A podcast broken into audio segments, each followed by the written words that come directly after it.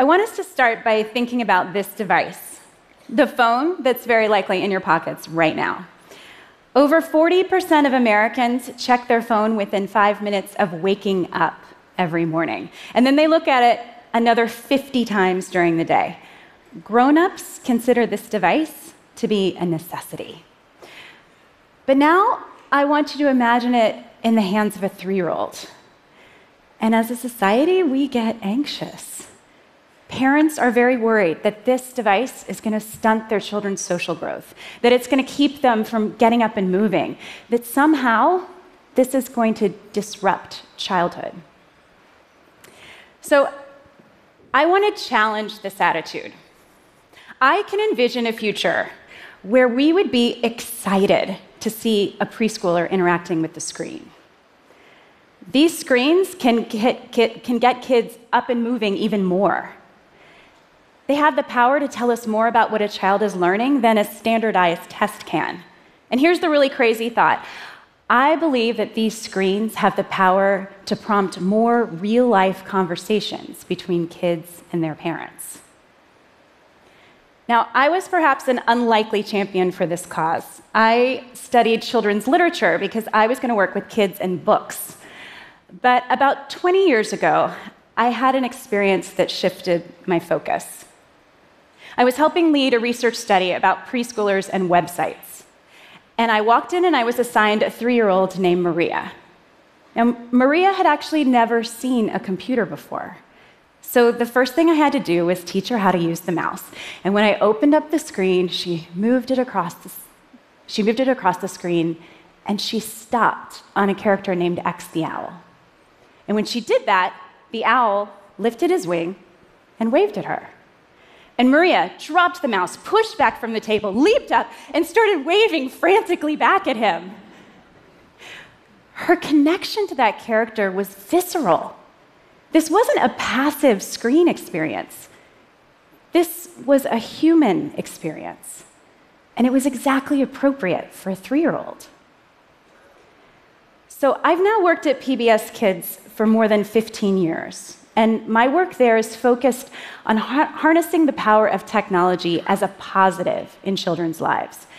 I believe that as a society, we're missing a big opportunity. We're letting our fear and our skepticism about these devices hold us back from realizing their potential in our children's lives.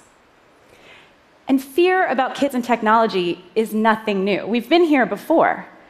Over 50 years ago, the debate was raging about the newly dominant media the television. That box in the living room, it might be separating kids from one another, it might keep them away from the outside world. But this is the moment when Fred Rogers, the long running host of Mr. Rogers' Neighborhood, challenged society to look at television as a tool, a tool that could promote emotional growth. Here's what he did he looked out from the screen and he held a conversation as if he were speaking to each child individually about feelings. And then he would pause and let them think about them. You can see his influence across the media landscape today, but at the time, this was revolutionary. He shifted the way we were looking at television in the lives of children. So today, it's not just one box. Kids are surrounded by devices. And I'm also a parent. I understand this feeling of anxiety. But I want us to look at three common fears that parents have and see if we can shift our focus to the opportunity that's in each of them. So, fear number one screens are passive. This is going to keep our kids from getting up and moving. Chris Kratt and Martin Kratt are zoologist brothers who host a show about animals called Wild Kratts. And they approached the PBS team to say, can we do something with those cameras that are built into every device now? Could those cameras capture a very natural kid play pattern, pretending to be animals? So we started with bats. And when kids came in to play this game, they loved seeing themselves on screen with wings. But my favorite part of this, when the game was over and we turned off the screens, The kids kept being bats. They kept flying around the room. They kept veering left and right to catch mosquitoes. And they remembered things. They remembered that bats fly at night. And they remembered that when bats sleep, they hang upside down and fold their wings in. This game definitely got kids up and moving. But also, now when kids go outside, do they look at a bird and think, how does that bird fly differently than I flew when I was a bat? The digital technology prompted embodied learning that kids can now take out into the world. So, fear number two playing games on these screens is just a waste of time. It's going to distract children from their education. Game developers know that you can learn a lot about a player's skill by looking at the back end data. Where did a player pause?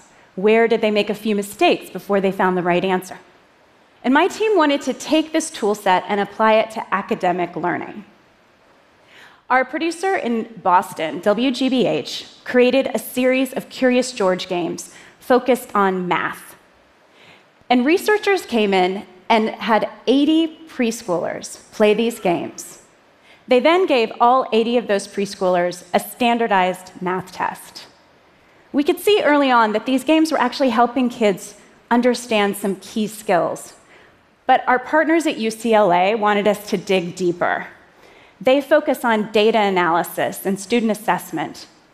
And they wanted to take that back end gameplay data and see if they could use it to predict a child's math score. So they, they made a neural net. They essentially trained the computer to use this data.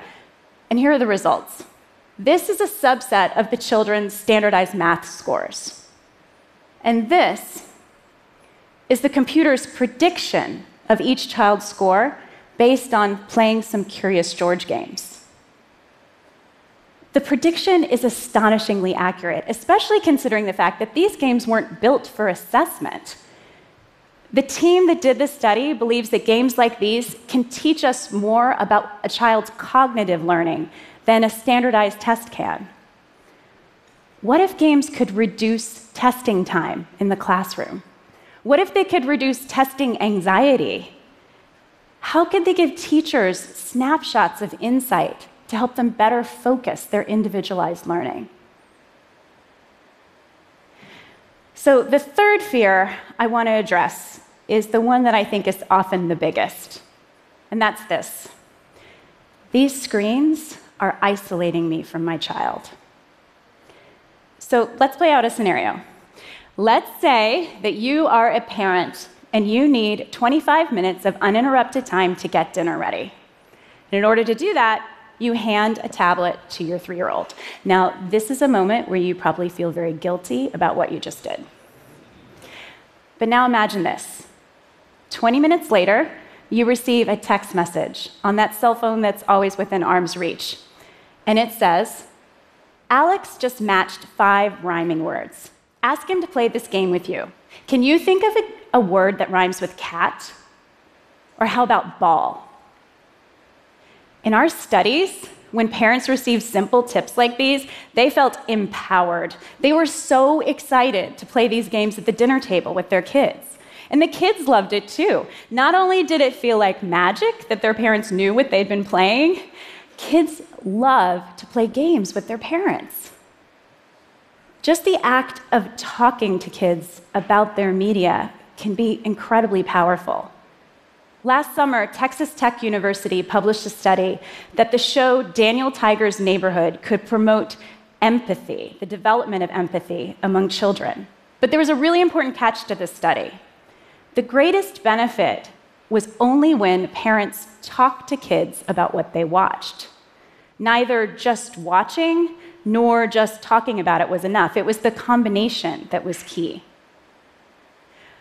So, when I read this study, I started thinking about how rarely parents of preschoolers actually talk to kids about the content of what they're playing and what they're watching.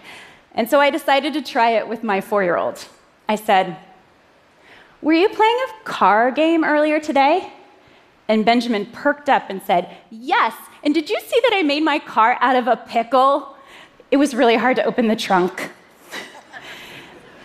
this hilarious conversation about what was fun in the game and what could have been better continued all the way to school that morning. I'm not here to suggest to you that all digital media is great for kids.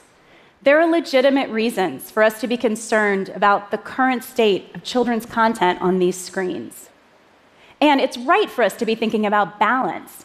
Where do screens fit against all the other things that a child needs to do to learn and to grow? But when we fixate on our fears about it, we forget a really major point. And that is that kids are living in the same world we live in the world where the grown ups check their phones more than 50 times a day. Screens are a part of children's lives. And if we, for, if we pretend that they aren't, or if we get overwhelmed by our fear, kids are never going to learn how and why to use them. What if we start raising our expectations for this media? What if we start talking to kids regularly about the content on these screens? What if we start looking for the positive impacts that this technology can have in our children's lives? That's when the potential of these tools can become a reality. Thank you.